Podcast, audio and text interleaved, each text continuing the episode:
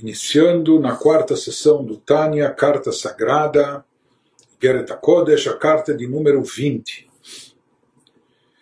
E essa é uma das cartas mais difíceis de serem estudadas, de serem entendidas, porque versa sobre temas muito profundos, cabalísticos, etc. Interessante que essa carta o Alter Rebbe escreveu alguns dias antes do seu falecimento, em Farpiana, no lugar que ele se encontrava, quando estavam fugindo dos exércitos de Napoleão, enfim. E ela trata sobre os assuntos mais profundos que nós encontramos na Hassidut. Interessante também que num outro bilhete que ele escreveu pouco antes do seu falecimento, intitulado Nefesh Ashfilah, a alma inferior, baixa. Também, assim como nesse assunto, ou seja, aqui nós vamos tratar de assuntos muito profundos, difíceis, místicos, esotéricos, mas no final das contas, aplicação prática, o que ele vai derivar de mensagem prática desses ensinamentos é a importância do cumprimento das mitzvot aqui no plano terrestre do cumprimento das mitzvot práticas, das mitzvot que lidam com objetos físicos, materiais, a grande importância, a importância transcendental disso, ele vai nos, vai nos explicar e vai trazer isso como conclusão de todo esse estudo profundo, esotérico, extenso, que ele vai nos trazer nessa carta. Como falamos, é uma trata do, dos assuntos mais profundos da Hassidut, portanto, é uma carta de difícil estudo, de difícil aprendizado e entendimento, mas nós vamos uh, procurar, medida do possível, dentro daquilo que está no nosso alcance, entender e procurar explicar, nós vamos procurar esclarecer, pelo menos o, o mais básico, essencial disso, de forma que a gente possa ter alguma compreensão sobre esses sobre esses assuntos. Muito bem, então iniciando nas palavras do Alter Rebbe. Começa nos dizendo aquilo que é trazido no Tikunei Zohar, nos adendos da introdução do Zohar, quando ele se refere as dez sefirot, os dez atributos divinos pelos quais Deus rege o universo, e é sabido que esses atributos se encontram em cada um dos universos espirituais, em cada um dos quatro mundos, Atzilut, Briah, Yetzirah, Siah, no mundo da emanação, da criação, da formação e da ação. Então, sobre isso nos diz o Tikkun Zohar, e o Vechayoi e o Vegarmoi Behon, que ele, Deus, e sua energia vital, sua vitalidade são um. E o Vegarmoi Had Behon, ele e os seus recipientes são um. Já vamos tentar ver um pouco do significado dessa frase, que já mencionamos outras vezes. Perush, o próprio Alter explica em parênteses, Esser Sfirot de Atzilut, que aqui o Tikkun se refere aos dez atributos divinos conforme estão no mundo de Atzilut. No primeiro campo espiritual, no chamado mundo da emanação, que está acima ainda de qualquer tipo de criação, por mais espiritual, delicada, abstrata que seja. Nesse campo de Atzilut da emanação é que se diz, e se aplica isso que fala o Zohar, o Zohar, que ele, Deus, e sua vitalidade, que isso se refere, como ele fala, Hayoi, a vitalidade aqui se refere Hen Aorot, são as chamadas luzes, enquanto que Garmohi e Vegarmohi são chamados Keilim, os vasos, os recipientes. A tradução literal de Garmohi do aramaico significa os ossos, fazendo referência ao corpo, eh, uma vez que os ossos formam a estrutura básica maior do corpo. Né? E Hayoi significa vitalidade, que isso faz alusão à alma vital, à alma que dá vida ao corpo. No mundo de Atzilut se fala que lá as sefirot, que são compostas tanto de luzes como recipientes, todas as sefirot, no, todas as dez sefirot nos quatro planos, nos quatro universos, todas elas sempre são compostas de Orot e Keilim, das chamadas luzes e recipientes, ou de, de alma e corpo, é? tomando isso como metáfora, ou da vitalidade, da energia vital e os órgãos. É? De qualquer forma, no mundo de Atzilut, tanto um como o outro, tanto as luzes como os recipientes da Sefirot, eles estão plenamente unificados com Deus, estão integralmente unificados com Deus. Em outras palavras, Shekulam Elokut, que todos são divindade, divindade pura, tanto as luzes da Sefirot como os recipientes da Sefirot. Mashem Ken, Bebriá Yetzirah Siahulei, o que já não acontece nos planos espirituais seguintes, nos planos espirituais mais inferiores de Briá Yetzirah dos mundos abaixo de Atzilut, lá já, já não se aplica esse conceito, ou seja, lá Sefirot já não estão plenamente unificadas com a essência divina, como elas se encontram unificadas no mundo de Atzilut, no campo da emanação, onde lá elas estão, estão é, perfeitamente integradas e são uma coisa só com a divindade, tanto as chamadas luzes como também os recipientes. Quando nós falamos dessa unidade perfeita que ainda existe no campo de Atzilut, nós falamos que isso é totalmente abrangente apenas para elaborar o conceito de luzes e recipientes e vasos.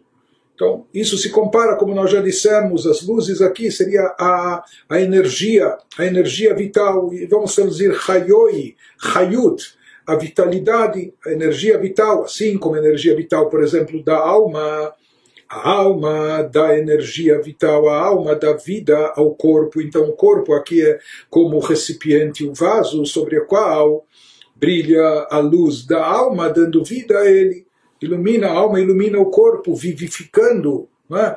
energizando o corpo, trazendo para ele energia vital. Então, seguindo essa mesma metáfora, que existe, claro que entre alma e corpo, a alma é muito mais elevada que o corpo. Né? A alma é uma essência espiritual, o corpo é físico, material, etc. Em todos os exemplos que nós demos, a vitalidade, a vitalidade é maior do que o órgão. Então tem o poder vital da alma, por exemplo, o poder da visão, que isso seria Hayoi, isso seria, eh, acompanhando a metáfora, seria como energia vital que, eh, que produz a visão, e ela se reveste no recipiente, o recipiente, o vaso para conter essa energia específica que produz visão são os olhos, ou o poder da audição, que é um poder é, abstrato da alma, que é um poder vital que emana da alma, ele se reveste no órgão ouvido, assim por diante. O poder da locomoção se manifesta nas pernas. Então aqui existe, assim, tomando isso como metáfora, exemplo, apenas para tentar. É, aproximar um pouco mais de nós o, conceito das dez sefirot. Que as sefirot também são compostas, como se a gente dissesse que nesses atributos também existe corpo e alma. Ou existe e a vitalidade, existe Garmoi, os chamados órgãos ou corpo, que seriam os recipientes que contêm essa luz espiritual. É, é mais fácil de entender e apenas exemplificando, trazendo algo que já mencionamos outras vezes também, de onde surgem as diferenciações, uma vez que a luz é o chamado Oren Sof Baruchu, a luz infinita de Deus, abençoado seja, portanto, a luz tem as mesmas características do astro de onde ela se deriva, então essa luz é infinita, né? essa luz tem algo de infinito, de ilimitado, como a própria essência divina de onde aparecem as características eh, específicas, identificatórias. O que determina que isso vai ser Chokhmah, o atributo de Chokhmah, e não de Binah, ou que isso vai ser, aqui vai haver uma manifestação, um poder de Chesed, de bondade, e não de Gevurah, de severidade, que são já manifestações distintas. Então, essa distinção é causada mais pelos Keilim, pelos chamados recipientes e como se a gente, ainda se atendo ao exemplo da alma, os poderes abstratos da alma e sua manifestação, ou como eles se revestem nos órgãos do corpo. Então a alma ela existe como uma essência simples, não é? Mas depois se fala que da alma se derivam poderes específicos, o poder da visão, da audição, da locomoção, e cada um se reveste no órgão específico que lhe corresponde, que lhe serve como instrumento para que esse poder específico se manifeste. Não, adianta o poder de visão se, se manifestar nas pernas, não vai funcionar, ou o poder intelectual no cérebro e não, no, e não no, no, nas, nas mãos qualquer forma, o que dá a característica espe específica é, a individualidade ou a identidade particular de cada poder são os órgãos. Da mesma maneira também se diz, nós trouxemos aquele exemplo que é mencionado mencionado na Kabbalah de uma outra forma, mas a ideia seria como aquela água que passa pelos tubinhos de ensaio de vidro. Né? Então nós falamos a água é incolor, Porém, se os tubinhos estão pintados de diferentes cores, com diferentes tonalidades, um de vermelho, um de azul, um de verde, então quando a água passa pelo, tu, pelo tubinho que, que está pintado de azul, a água parece azul. Quando ela passa pelo verde, ela parece verde. Na verdade, é a mesma água que está passando por todos os tubos, não é? por todos os canais de vidro, só que quando ela passa pelo canal vermelho, ela parece vermelha, quando passa pelo verde, parece verde. Então, o que dá a tonalidade, a coloração à água? Por mais que na realidade a própria água, ela continua sendo incolor, e ela continua sendo igual, é a mesma água que passa por todos por toda essa tubulação de vidro, não é? Por todos esses por todos esses eh, eh, tubinhos de ensaio, etc. Não é? Porém, o que dá coloração a ele é a parte externa, são os recipientes que estão pintados de uma determinada, determinada cor e não de outra. Da mesma maneira, também, só para ilustrar, se fala que existe uma luz divina, e essa luz divina é uma luz simples, da mesma forma que a divindade é uma unidade simples e não composta. Então, essa luz que emana de Deus para dar energia ao mundo também é uma luz infinita, uma luz ilimitada. Porém, Aqui Deus quer que essa luz se materialize de formas distintas para transmitir energia vital ao mundo e para dar ao mundo aquilo que, que, que lhe compete, aquilo que o mundo precisa, etc. Então, para isso existem os dez atributos. Esses dez atributos eles têm os seus recipientes e são os recipientes que tornam eh, quando a luz divina passa por aqui, isso vai ser chesed, vai se expressar e vai chegar para nós, aqueles que estão vendo por fora, eles que parecem ver eh, essa água avermelhada ou essa água eh, azul. Não é? é só para quem está fora, a água continua igual. Da mesma forma se diz que somente quando essa luz divina passa pelos recipientes é que ela, to ela toma e recebe características específicas, aqui se expressando através de Chesed, para nós receptores que estamos fora. Aqui nós vamos receber essa energia divina em forma de Chesed como em forma de bondade, ou quando ela passa, por assim dizer, por essa ou por esse outro canal de Gevurah, de severidade, vai vir em forma de rigor, etc. Não? A grande novidade em Atzilut, ele nos fala o Tikkun que lá existe uma unificação perfeita da Sefirot, dos atributos divinos com a própria divindade, e não só Deus está unificado e perfeitamente integrado com a força vital da Sefirot, com as chamadas luzes da Sefirot, que as luzes da Sefirot ainda é a parte mais delicada, refinada, elevada, espiritual, mas até mesmo com os chamados vasos e recipientes, o corpo da Sefirot, que esses vasos e recipientes em geral são aquilo que dá a identidade, a individualidade a característica, a especificação, que tudo isso é limitativo, para cada atuação, para cada tipo de atributo, mas aqui a novidade que em Atzilut, até mesmo Gar-Ihu Vegarmoi, que também ele, Deus, e os chamados vasos e recipientes também estão plenamente integrados e unificados. Isso se aplica apenas no plano de Atzilut, nesse mundo espiritual chamado Atzilut, o plano da emanação, onde há e ainda existe lá essa integração completa e perfeita. Pergunta o Alter Rebbe, é necessário entender isso bem. Para entender bem esse assunto, ele fala que isso é uma coisa aparentemente de, de, de difícil compreensão. Echa en sof hadim garmohi hemakeilim.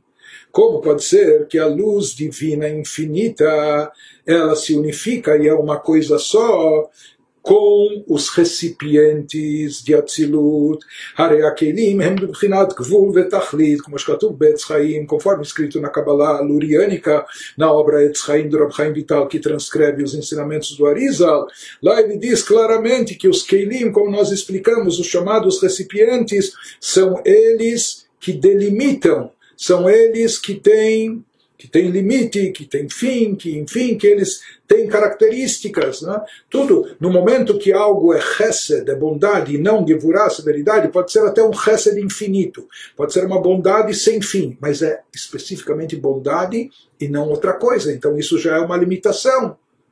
Isso já é um tipo de condensação. Então, uma vez que os Keilim, como nós dissemos, os chamados recipientes da Sefirot, são aqueles que dão a identidade específica, portanto, conforme escrito na Kabbalah, são, eles são, eles têm algo de eles têm algo de limitado, portanto, ele nos diz como é possível afirmar que no mundo de Atzilut eles estão plenamente unificados com a divindade, uma vez que eles são finitos e são limitados. Eles representam já uma entidade distinta, diferente de Deus, que é uma humanidade simples, né? e por isso não pode ser caracterizada, porque ela é infinita e limitada por tudo, porque tudo que tem algum tipo de característica, não só medida física, mas até uma descrição específica, isso já é um tipo de limitação. Portanto, ele nos lança essa pergunta e questiona como é possível aplicar, mesmo sobre os chamados vasos e recipientes da Sefirot de Atzilut, esse conceito de unidade total e perfeita com Deus. Não, prossegue o Alter nos diz. Na realidade, todo o conceito dos recipientes ele tem como objetivo justamente esse: condensar, ocultar, limitar a luz e energia divina para que ela possa chegar e ser direcionada ao universo, às criaturas, porque a luz divina, de forma natural, assim como Deus é infinito e limitado, essa luz é tão intensa que para nós ela cegaria, ofuscaria, ou sendo ilimitada, tudo e todos seriam completamente anulados, nulificados, tudo que é finito e limitado perderia sua existência, é? Eh, se anularia por completo diante dessa luz. Mas o plano divino era que houvessem mundos como o nosso, que chegasse até o nosso plano e fosse do jeito que é, e que houvessem criaturas finitas e limitadas, etc. Para produzir isso tem que haver os chamados tzimtzumim, contrações, condensações, ocultações, limitações, etc. Ou seja, essa luz divina original ela é processada, sendo como diminuída, condensada, ocultada, de maneira que ela possa chegar até as criaturas, dando dando surgimento ao mundo finito, limitado, etc., como o nosso, como Deus queria que fosse. E esse é o papel dos Keilim, principalmente, esse é o papel dos recipientes da Sefirot, dos chamados vasos da Sefirot. Então, como isso se coaduna com o que falamos que em Atzilut, os próprios vasos e recipientes ainda estão unificados com Deus. Diz o Alter Rebbe, אומנם הכוונה היא לומר שהם אלוקות לברוא יש מאין כמו האינסוף. diz o Alter Rebbe, que a intenção dessa, dessa afirmação do Tikkun Zohar, que Deus, o Ensof, Deus, o infinito e ilimitado, ele é um, está plenamente unificado, é uma coisa só com os Keilim, isso quer nos dizer que esses Keilim que esses recipientes são divindade em que aspecto? Que eles têm a capacidade de criar algo do nada, de, de, de, produzir uma criação ex nihilo, que isso é algo que está apenas e tão somente no alcance do Criador. Então se diz se esses eh, recipientes de Atzilut também por extensão e derivação têm esse poder, então isso significa que eles estão plenamente unificados com Deus, com o Criador, porque o único que tem poder de criar algo do nada é apenas e tão somente o Criador. Portanto, se esses recipientes de Atzilut também ainda mantêm esse poder, isso significa que eles estão perfeitamente unificados com o Criador. Em outras palavras, está querendo nos explicar, esclarecer aqui o Alter que isso que o Zohar fala, que são um com o Criador, isso não significa, de fato, que a luz infinita de Deus seja uma coisa só com os chamados recipientes. Porque, como nós falamos, os recipientes são aqueles que dão características específicas próprias e, portanto, já oferecem um tipo de delimitação, enquanto que a luz divina original é infinita, ilimitada, etc. Ele diz, eh, o Zohar não está querendo nos falar que, por essência, esses recipientes da Sefirot de Atzilut são uma coisa só com a divindade, mas ele está querendo nos dizer que, pela forma de atuação, pelo alcance de realização são uma coisa só, ou seja, assim como quem pode realizar uma criação ex nihilo é o Criador, é o infinito, ilimitado, etc. Uma vez que esses recipientes de Atzilut também têm o poder ainda de, de, criar algo do nada, então significa que nesse aspecto eles estão integrados e unificados ainda com a divindade, ou seja, eles ainda são mais parte do Criador do que próximos da criação da criatura. De fato, o mundo seguinte, só depois de Atzilut, ele começa a ser chamado de Briá, eh, de criação criação de almas, criação de eh, anjos, etc. Mas as próprias Sefirot com identidade mais específica, mas no mundo de Atzilut, por isso ele é chamado apenas de emanação, algo que emana de Deus, ainda não é uma criação, algo não, não está eh, desconecto de Deus, ou seja, isso ainda é parte mais do Criador do que criaturas. Portanto, mesmo nesse aspecto, uma vez que ainda existe essa, esse vínculo, essa unificação, então no aspecto de ação e atuação, os Keilim de Atzilut, os recipientes de Atzilut, ainda têm o poder de criar algo do nada e, portanto, é dito que eles estão unificados e integrados com a divindade. Nesse aspecto, eles são considerados um com Deus, porque o único capaz de criar, o único criador é apenas então somente Deus, que tem esse poder de criar algo do nada. E em seguida ele vai nos explicar longamente o conceito de criação ex nihilo e o que isso significa. Então, isso nós encontramos também Maimônides e outros grandes pensadores judaicos que trouxeram nas suas obras, mas o conceito básico aqui é dizer que você só pode dar para o outro aquilo que você tem para si. Aquilo que você possui, você pode ou compartilhar, ou etc. Você não pode dar para o outro algo que você mesmo não tem nem para si próprio. Por isso também se diz que todas as criaturas do universo, ou na linguagem do, do Talmud Yerushalmi, que fala mesmo que você reúna todas as pessoas do mundo, as mentes mais brilhantes, os maiores cientistas, com todos os laboratórios, com todos os recursos, e peça para eles criarem a asa de um mosquito.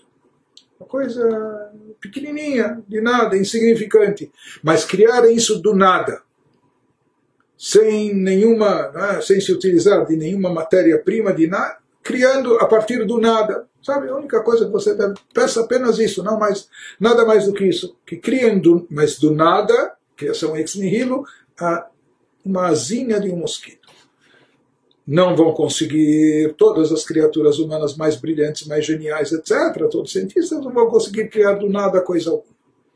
Porque o único capaz de criar algo do nada é o Criador, é Deus. Por quê?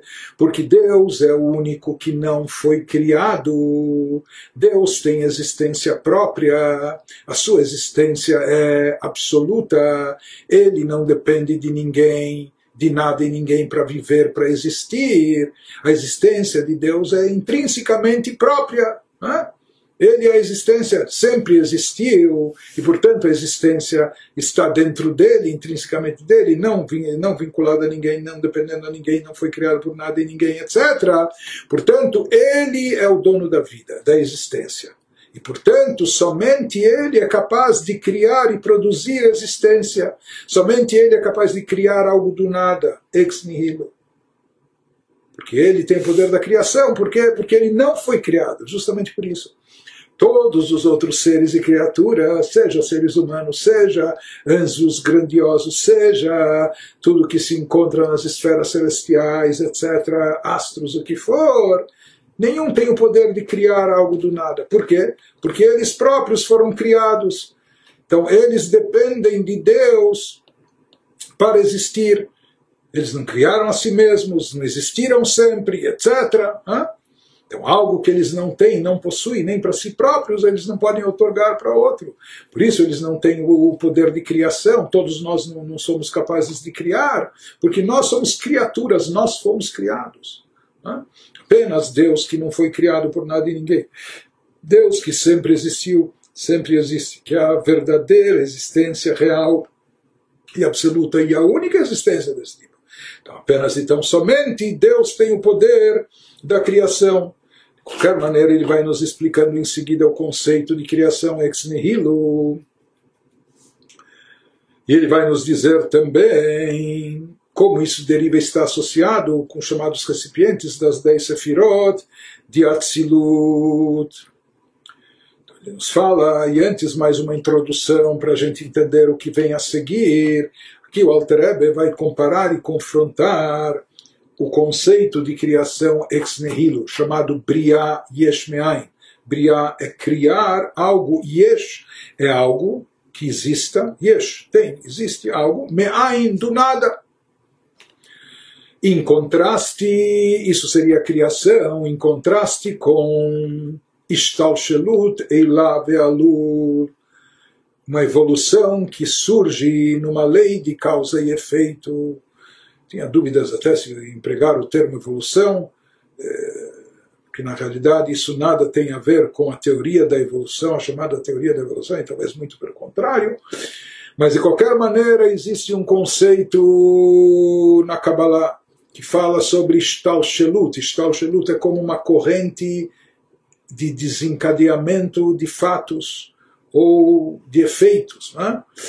se fala que existe nesse, nesse método, nesse padrão de evolução, de desenvolvimento, algo como uma Ishtalshelut, como uma corrente que se desencadeia, como a gente já explicou várias vezes, numa corrente os elos estão interligados e sempre da parte mais baixa da parte inferior do elo de cima vai, vai estar preso, amarrado, vai surgir a parte superior do elo de baixo. E depois aquele elo de baixo da sua parte inferior vai aparecer eh, a parte de cima de um elo mais abaixo. Né? Então isso significa o conceito de desencadeamento eh, da corrente de desencadeamento da energia divina, quando tudo é desencadeado, tudo sofre esse processo de evolução, mas de tal forma com que correlação entre um e outro, Eilave Alul, numa chamada lei de causa e efeito, de causa e consequência. Portanto, aquilo que está acima, o elo de cima, o elo é na corrente, mas eh, falando de maneira abstrata ou espiritualmente, se referindo, o elo de cima seria o nível superior. Do nível superior disso acaba se desencadeando o nível mais abaixo numa relação de causa-efeito, ou seja, o nível superior, ele é a causa e a origem daquilo que vai surgir no nível abaixo dele. Aquilo que está no nível abaixo, na verdade, estava incorporado, estava integrado estava absorvido no nível de cima até surgir e despontar como uma identidade própria. Por sua vez, esse, esse poder inferior, ou essa energia que está mais abaixo, ela por sua vez vai se tornar mais tarde, ela era um efeito, uma consequência da energia do, do nível acima dela. Né? Mais tarde ela se torna, mais tarde não é em tempo e horário, na, na na hierarquia da evolução espiritual, ela acaba se tornando ela a causa do efeito inferior, do nível que vai estar abaixo dela. Isso significa esse desencadeamento dessa corrente de energia, como essa energia divina vai sendo processada e baixando gradualmente de um nível para outro. E essa interação entre os níveis, como um passa energia para o outro, essa interação entre os níveis, como um vai passando energia para o outro, o nível superior passa aquela energia vital para o nível abaixo dele, isso se fala que acontece num sistema chamado de Eilah Ve'alul, numa reação de causa e efeito, uma relação também de causa e efeito. Ou seja, existe o nível superior que transmite, que emite, e existe o nível inferior que é derivado dele, que estava absorvido dentro dele, integrado dentro dele, e depois ele surge e desponta como, uma identidade própria, mas ele recebe toda a sua energia do nível acima, por isso ele é considerado um efeito, uma consequência, uma derivação do nível anterior. Esse seria o, o, o conceito de Eilav e Alul de causa e efeito, causa e consequência. E muita coisa é processada a nível de Eilah Ve'alul. Ele vai nos dar exemplos a seguir, mas, por exemplo, para a gente só ilustrar, aproximar da nossa mente, a, o pensamento é considerado Eilah a causa do Alul, do efeito que seria a fala. Portanto, as letras, as palavras da fala, da expressão verbal já estavam incluídas, elas são derivadas, elas vêm do pensamento. O pensamento é a causa e o efeito, consequência derivado disso, é a fala. A mesma coisa nos poderes da alma, Chokhmah é chamado Eilah, a causa, e Binah é o efeito. Chokhmah concentra dentro de si toda a ideia é, concentrada, condensada num ponto só. Isso dá origem, dá vazão ao desdobramento da ideia através de Biná. Portanto, Chokhmah em relação a Biná, Chokhmah é Ilá, é a causa e Biná seria o efeito, a consequência não é, derivada da Chokhmah e assim por diante. Isso só para ilustrar que aqui existe uma, uma evolução gradual na lei de causa e efeito de Eilav e Alul, existe uma relação, e existe, continua sempre existindo, uma relação íntima entre a Eilah e o Alul, entre a causa e o efeito, ou seja, a tal ponto que, observando o efeito, você pode saber e descobrir qual é a causa que o motivou, qual é a causa que fez com que ele surgisse. Né? Por quê? Porque eles estão intimamente ligados, ou mesmo quando o efeito está presente com sua identidade própria, ele continua dependente, ele continua ligado e vinculado à sua razão de ser, que seria a sua causa original, sua ilá. Né? Então, entre Eilah e Alul, entre na lei de causa e efeito, entre os dois fatores, o fator causador e o, fator receptor, existe um, existe um vínculo, existe um contato, existe uma identificação. Diferente da criação ex nihilo, criar algo do nada, o algo não tem nada a ver com nada, o nada não está ligado, vinculado ao algo que vai aparecer, não existe nenhuma relação entre ambos, nenhuma relação perceptível, nenhuma conexão. Você poderia processar esse nada ou algo abstrato espiritual inúmeras vezes, condensar, limitar, modificar, transformar, mas nem, nunca você iria obter disso algo consistente, substancial, algo físico e material. Do espiritual, você pode, pode haver diferentes níveis e graduações espirituais, da mais elevada até a mais baixa, mas mesmo da mais baixa revelação espiritual, disso nunca vai surgir um objeto físico e material, nunca vai ser derivado numa lei de causa e efeito, nunca vai ser derivado o físico material de algo abstrato espiritual. Isso como introdução, só ilustrando, voltando agora para as palavras do Alter Ebe. Então, fala ele aqui sobre a criação ex nihilo, a criação do nada que é derivada de Deus, etc. Mas antes de derivar, antes de descrever e falar mais sobre as características dessa criação, de algo do nada, ele compara e confronta isso,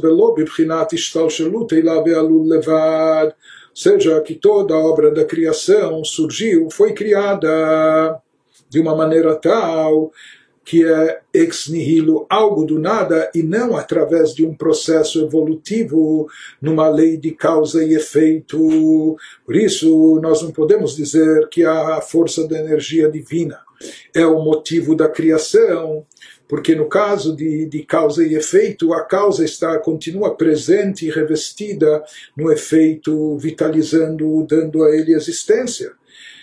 E aqui, no caso da energia divina, a gente não percebe nas coisas criadas, a gente não percebe de maneira explícita a presença e atuação divina.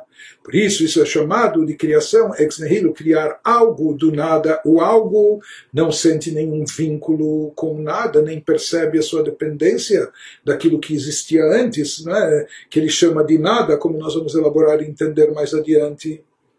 Ele nos fala, com isso ele quer nos expressar que essa é a vantagem dos chamados recipientes de Atzilut, dos quais ainda se deriva uma criação ex nihilo, eles ainda são capazes de criar, eles expressam esse poder criativo único que existe somente em Deus, no Criador, e portanto, se eles manifestam esse poder, isso significa que nesse aspecto, pelo menos, eles estão ligados com o Criador de uma forma íntima e intensa e não só através do sistema de Eilav e Alul, de causa e efeito. Ele vai explicar isso mais adiante. O Mashkata Baremak, aquilo que nos escreve Rabbi Moshe Cordovero, que era um grande cabalista contemporâneo também do Arizal, Inyan Ishtalshelut Alul, o conceito desse desencadeamento, dessa corrente, do desencadeamento da corrente de energia em forma de Eilav Alul, seguindo essa, essa lei de causa e efeito. Reino Bezor Akadosh Parshat Bereshit, o mesmo a gente encontra também no Zoar, onde aparentemente desses textos parece se entender e se derivar que aquilo que é a energia divina, que é derivada que é retirada dos chamados recipientes de Atzilut, ocorreria seguindo o processo de evolução a nível de Eilav e Alul, a nível de causa e efeito. Isso parece diferente do que nós afirmamos aqui no Tikkun que os Kelim de Atzilut ainda têm o poder de criação ex nihilo e não o sistema de Eilav e Alul. Responde o Alter Rebbe, Hainu Beishtavshelut Asfirot, Bisfirot Atzmam, Bebrinat Akeilim. Ele nos fala que essa correlação a nível de causa e efeito, ela se refere não à energia que é derivada dos Keilim, dos recipientes de Atzilut, mas sim ela se refere apenas à interação e à interrelação entre as próprias, as sefirot propriamente ditas, seja quando Moshe Cordovero, cabalista, e quando o Zohar nos fala que existe Alul, existe essa correlação, essa corrente de causa e efeito, ele fala que isso se refere entre as firot em si, como nós falamos, que da Sefirah de, de, de surge e aparece a Sefirah de Binah, e isso, de fato, numa relação de causa e efeito, que uma sefirá, assim por diante, uma sefirá é um atributo é derivado do outro, do anterior. Portanto, aqui, nessa inter-relação entre a Sefirot propriamente dita, se aplica o conceito de Eilav e Alul, de causa e efeito. Mas a criação, poder de criação, existe na Sefirot de Atzilut, sem passar por essa lei de causa e efeito de Eilav e Alul, mas é o poder criativo absoluto que é capaz de criar do nada, ou seja, sem qualquer correlação entre aquilo que vai surgir e aparecer, sem aquilo estar relacionado com o que havia antes, de forma incomparável, assim como a matéria física nada tem a ver com o Criador infinito, ilimitado, etc começa a nos explicar agora o Alter Ebe qual o conceito entre as firot, que não é que não é de, de forma criativa como ex nihilo, mas sim como causa e efeito. Então ele nos explica. É sabido que as sefirot, os atributos divinos, são chamados aqueles que são Blima. O que, que significa Blima? Sem nada. Sem nada para definir. Assim o Sefer Yetzirah, aquela obra mística famosa, chamada do livro da formação, assim ele descreve a Sefirot, dizendo que eles são chamados de blima sem nada, quer dizer, sem nenhuma característica específica, sem nenhuma possibilidade de definição. Sheinam bebchinat yesh mahut musag, ou seja, se fala sobre as firot, aqui particularmente nós estamos falando das sefirot, dos atributos divinos em Atzilut, que lá eles não têm nenhuma substância ainda, não tem nada que os caracterize, não tem nenhuma essência que pode ser captada, nenhuma natureza que seja passível de compreensão para todo mundo, para todos os seres criados. Quando nós falamos em criação, ex nihilo, criação do nada, isso significa que algo foi criado, há uma existência própria.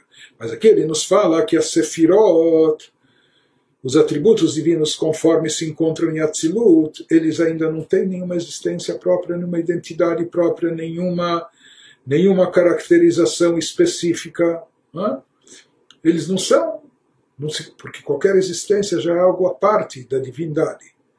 Mas aqui ele nos diz, as dez sefirot de Atzilut, quando chamadas blimá, sem nada, elas estão esvaziadas por completo, esvaziadas de si próprias, inclusive, não é? de si mesmas, para poder captar e refletir apenas e tão somente divindade.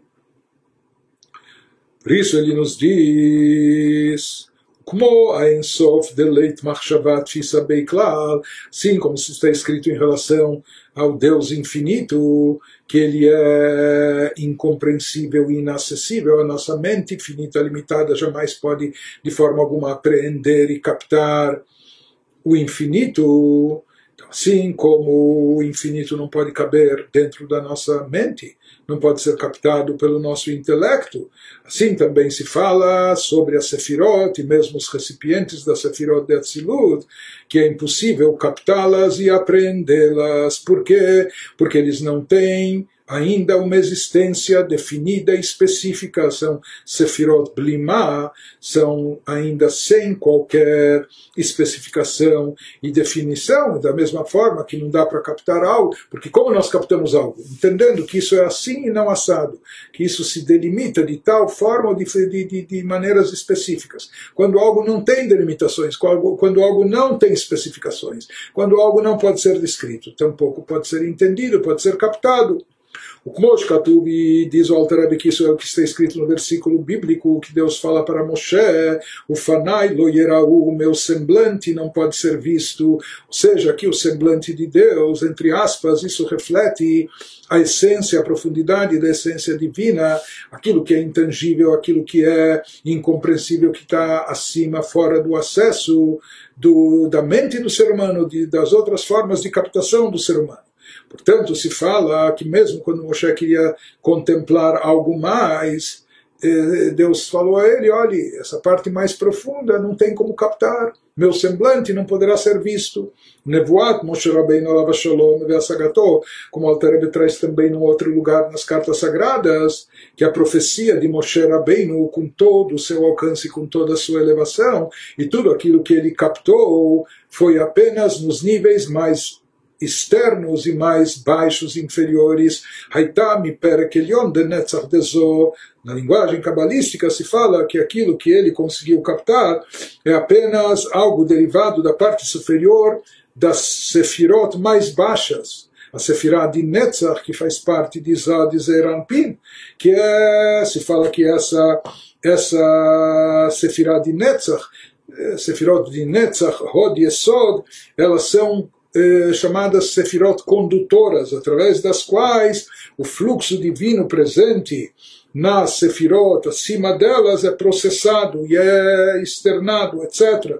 Então, portanto, elas representam apenas o nível mais inferior e mais externo.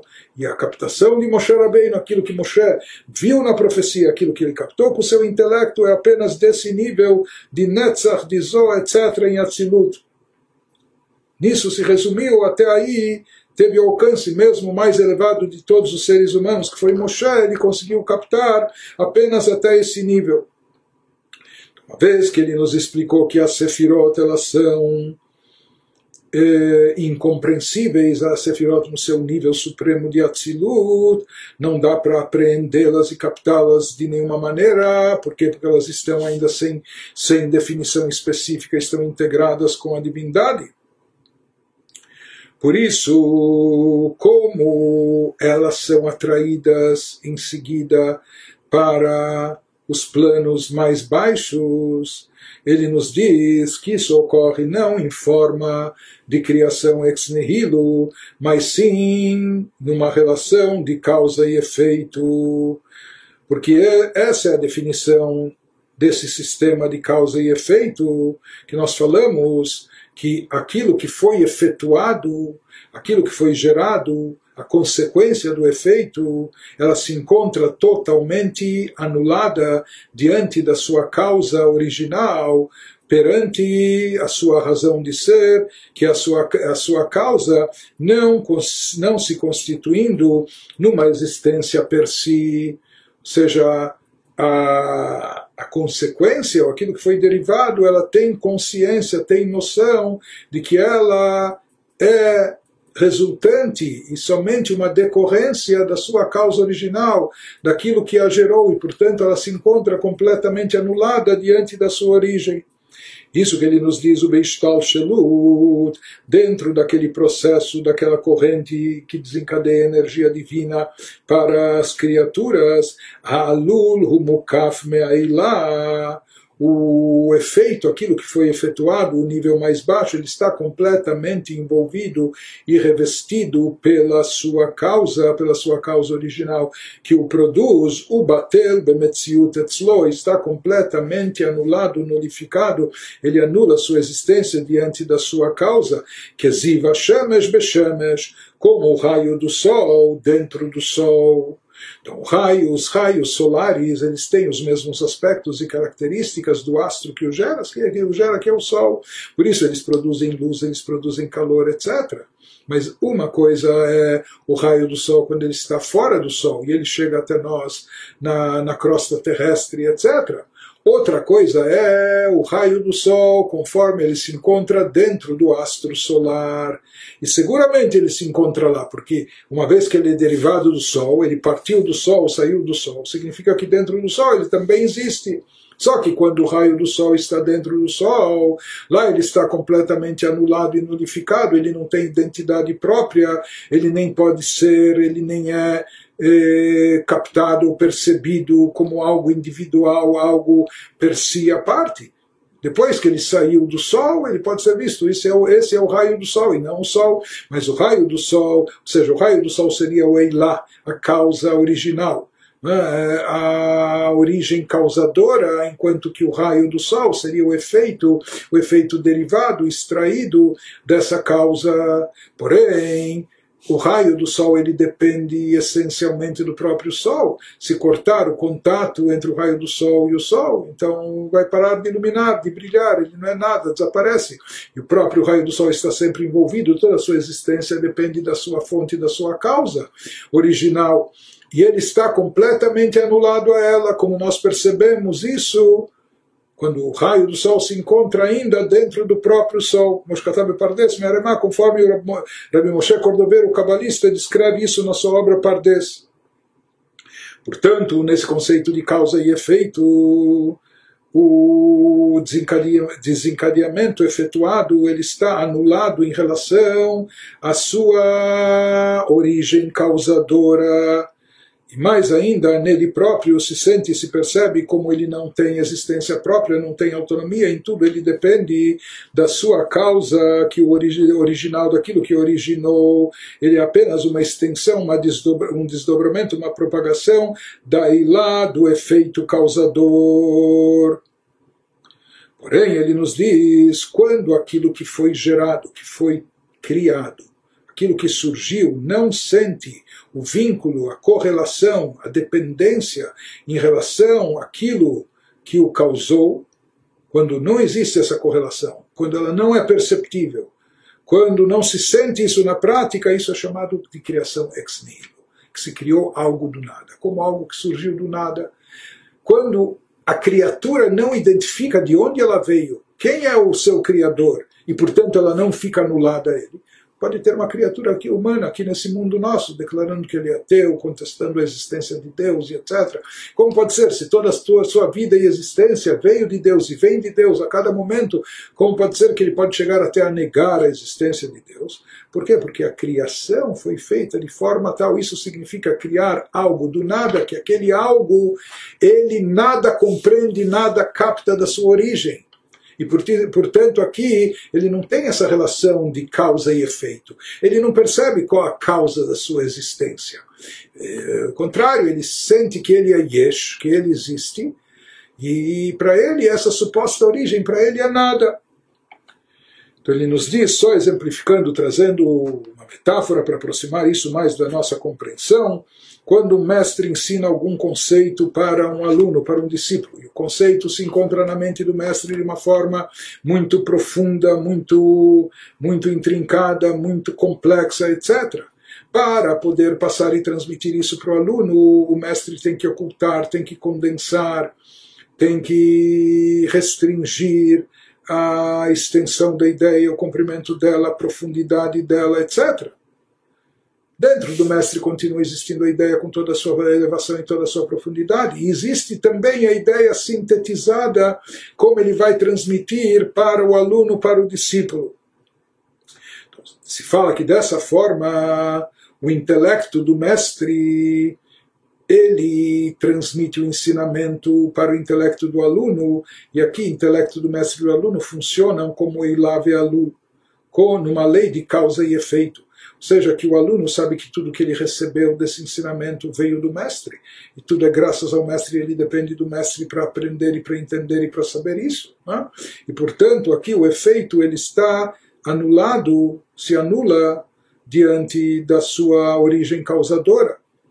Porém, se diz, quando aquele ensinamento ele já saiu para o aluno, uma coisa quando aquela, aquela ideia, na sua forma sintetizada, se encontra ainda na mente do, do mestre, mas quando ela já foi transmitida para o aluno e não se encontra mais somente na mente, na mente do mestre, aqui se fala como que se criou algo novo, a mente do discípulo, a ideia, conforme ela se encontra na mente do discípulo que essa, essa ideia, conforme ela está condensada, sintetizada na mente do aluno, já parece ter corpo, parece ter existência própria. Né?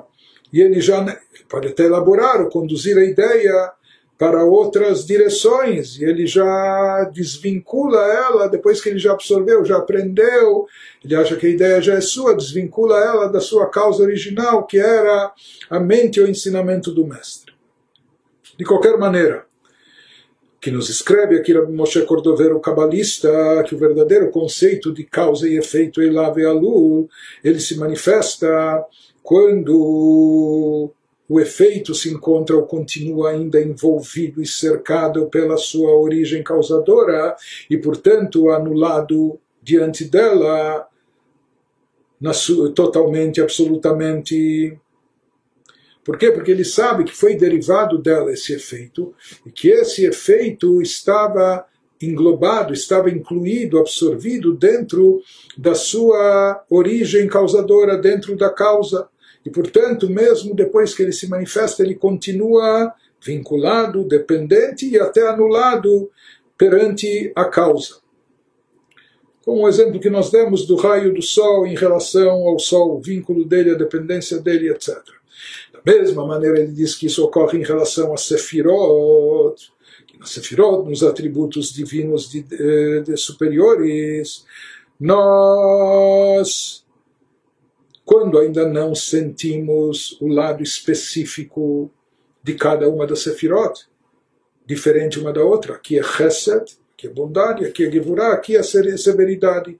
Mas como nós falamos, existe um aspecto, e se fala que isso é o que está presente ainda no mundo de Atzilut, onde lá não se notam as diferenças. Existe Chesed de Atzilut, existe Gevurah de Atzilut. Mas lá ainda não é notório, não está evidente as características específicas delimitativas de cada uma das Sefirot. O que se sente, se percebe em Atzilut é apenas atributos de Deus, a serviço de Deus para cumprir cumprir e realizar a sua vontade, desencadeando energia divina para o mundo e o universo através dessa Sefirot. Portanto, ele nos fala que entre as Sefirot aqui existe o conceito de Eilah Ve'alul entre as próprias Sefirot, existe uma relação de causa e efeito entre elas, e não a relação de Eshmeain, de algo que surgiu do nada diferente já. Por quê? Porque essa evolução, essa, essa energia divina que vai sendo processada, ela evolui numa lei de causa e efeito entre uma sefirá e a outra, entre uma sefirá que dá origem e concebe a sefirá, o atributo inferior. Já em relação às criaturas é diferente, cada criatura, ou criaturas terrestres, criaturas aqui no, no plano terrestre material, cada um sente a si próprio como uma existência própria, com sua própria individualidade, com suas próprias características, etc. E ele não. O homem, o ser humano aqui, ou a criatura em geral, ela não sente, não percebe que toda a sua existência é derivada da origem divina, que toda a sua existência é uma propagação da luz divina, da vitalidade divina que lhe dá energia, etc. Isso significa que aqui nesse plano diferente de Atzilut, onde lá na Sefirot se vê essa lei de causa e efeito, essa relação com o Criador de forma revelada, de forma explícita, plano mais baixo, aqui que se nota é o outro sistema, não é a lei de causa e efeito, onde o efetuado sente e percebe muito bem qual sua causa original, qual a origem que lhe causou, que lhe trouxe, que no nosso mundo a relação é de algo que foi criado do nada, nós nos consideramos algo, e a origem de tudo que nós não vemos, não percebemos, não sentimos, não, não entendemos, não captamos, é, nós chamamos isso de nada, porque é nada compreensível a nós, ou é nada como é diferente de tudo que nós sabemos e conhecemos, ou como nós não conhecemos e não sabemos o que é isso, por isso para nós chamamos isso de nada. Continua o Alter nos explicando, a partir do que ele nos falou agora, que até mesmo as criaturas espirituais, elas não se desencadeiam, não surgem através de através disso que são derivadas das sefirot, dos atributos superiores, numa lei de causa e efeito, e sim de uma forma como Yesh Me'ain, como criando algo do nada. Ou seja, a Sefirot, por exemplo, os atributos divinos como eles estão em Atzilut, eles se encontram de uma forma tão elevada. Por isso nós, dizem, nós dizemos que eles estão completamente anulados e, portanto, integrados e unificados com a divindade. Portanto, o poder divino de criação, de criar algo do nada, se encontra presente na Sefirot de Atzilut e até mesmo nos chamados recipientes e vasos de Atzilut. Não só nas luzes de Atzilut, que é algo mais elevado, é a alma, mas até mesmo no corpo, nos chamados recipientes. Então, ele nos diz por que, que isso ocorre. As Sefirot seguintes elas se diz que elas não se derivam, não se derivam de uma, dentro de uma lei de causa e efeito dessas sefirot superiores. Por quê? Porque no final das contas, o que Deus queria era que surgisse um mundo finito e limitado, com criaturas finitas e limitadas como de fato somos nós. Para isso, em algum momento, tinha que ter um corte, uma ruptura, enquanto estivesse em evidência, enquanto estivesse presente, se revelando apenas a luz infinita de Deus, do infinito, do ilimitado, nunca vai surgir o finito ilimitado. o infinito, mesmo que a gente cortar, dividir o infinito pela metade, quando é, quanto é metade do infinito? Também é infinito. Se a gente dividir o infinito, é, pegar um quarto do infinito, também é infinito. Um décimo do infinito, também é infinito. Do infinito, sempre, tudo que vai se desencadear é infinito. Mas Deus queria também, o que Deus queria essencialmente era que surgisse um mundo finito e limitado. E aqui só uma só mais um esclarecimento, mais uma introdução para facilitar esse entendimento de uma colocação célebre, famosa nos livros de Kabbalah, o Data Kodesh, que ele nos traz que é algo importante a gente não perder de vista, que Deus é a perfeição total, completa. Portanto, ele afirma que nós temos que saber que da mesma maneira que Deus tem poder de ação no campo infinito, Deus é infinito e ilimitado e, portanto, ele, de forma natural, tem poder de atuação no campo infinito e limitado. Mas ele nos diz, da mesma forma e da mesma maneira e na mesma proporção, ele também tem poder de atuação dentro do campo finito e limitado. Por quê? Aqui parece uma coisa ambivalente, parece um pouco paradoxal, porque Deus é ilimitado.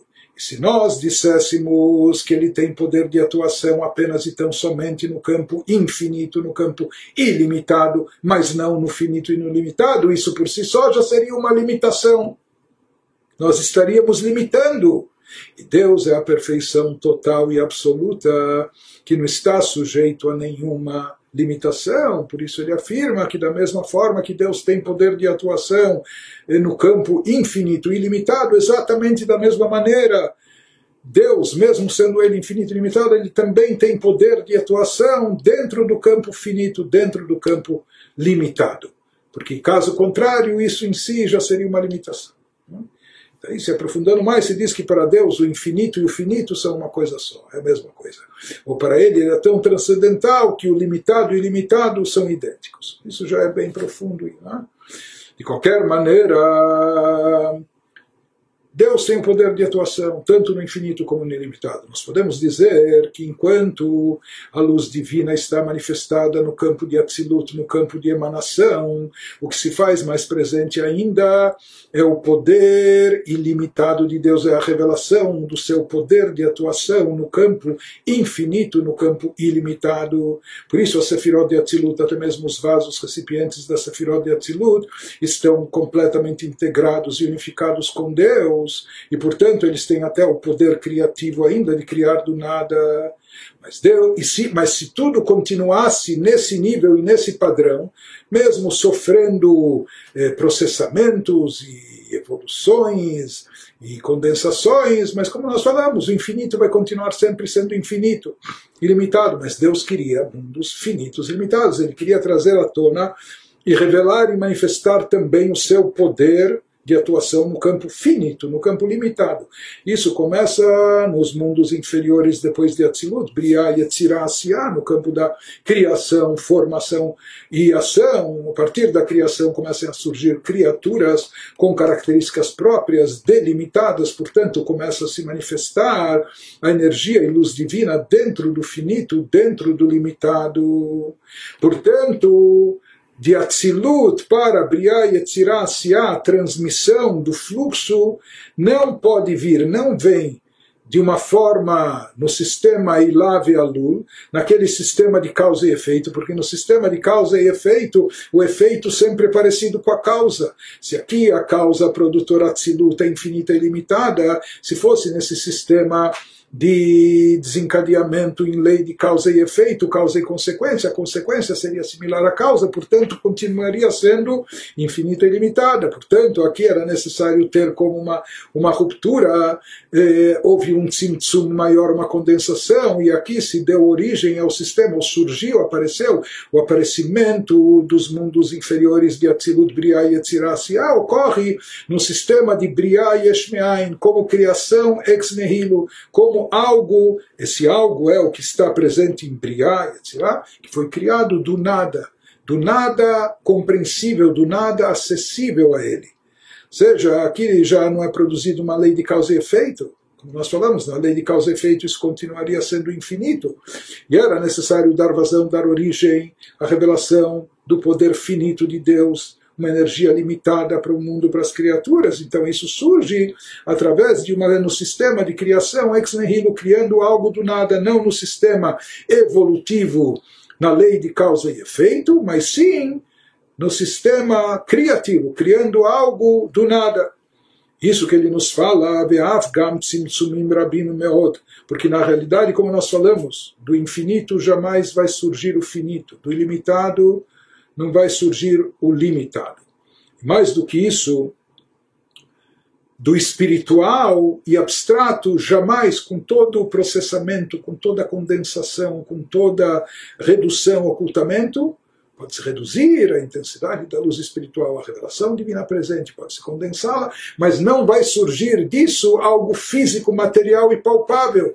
Pode ser espiritualidade num nível mais baixo, pode ser espiritualidade mais condensada, pode ser uma luz divina mais ofuscada, mas não vai surgir disso jamais matéria, ou seja, nunca essa evolução, porque numa lei de causa e efeito a espiritualidade nunca é causa direta do surgimento de algo físico e material. Por isso também se fala, por mais que nós sabemos, conhecemos na nossa literatura é, mística, na verdade, o próprio Talmud nos diz que até um fiapo de grama aqui embaixo tem a sua fonte, tem o seu mazal lá em cima, uma fonte espiritual que o faz crescer. E na realidade, todas as criaturas, até uma criatura inanimada, uma pedra, como diz o Arizal, também possui uma alma. Então, existe essa espiritualidade acima que corresponde a cada criatura e cada ser físico no mundo material e terrestre. Os livros místicos nossos dizem que daquela visão mística da carruagem no profeta Ezequiel, quando ele vê uma carruagem puxada por um lado por um touro, por um boi, por outro lado por um leão e etc. E ele vê uma águia, enfim, né, uma visão mística, são todos conceitos eh, esotéricos eh, aqui camuflados, disfarçados eh, com esses termos que são só metafóricos, mas de qualquer maneira os livros de Kabbalah dizem que daquela face do, do touro na visão da carruagem, disso é derivada a vitalidade do reino animal. Ou seja, Aqui embaixo nós temos o, boi, o touro aqui embaixo. Sua vitalidade é derivada daquilo, assim como a vitalidade de todas as aves. Aqui embaixo, a alma das aves, se assim formos chamar, é derivado daquela da face da águia que, que consta naquela, de forma metafórica, naquela visão. Aqui ele nos explica que o máximo que pode acontecer é que a energia vital do touro ou do boi está vivo. Né?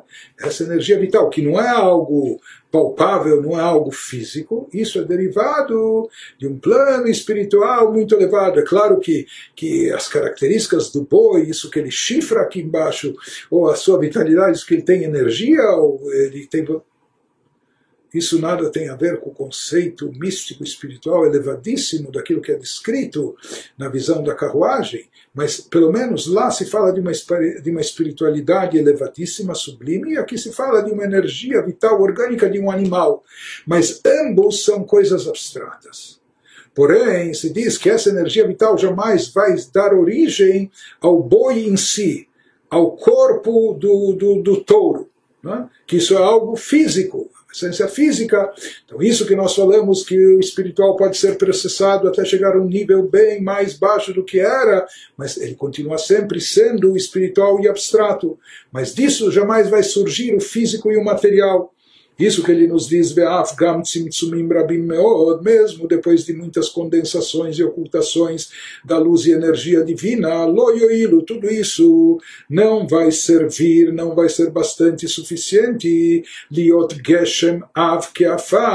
para derivar desse processamento, dessa ocultação de energia, fazer surgir alguma matéria, alguma matéria consistente, uma matéria grossa como o pó da terra, etc. Isso jamais vai se derivar, mistal shelut isso jamais vai se derivar dessa energia divina, dessa luz divina espiritual que vai sendo processada e diminuída.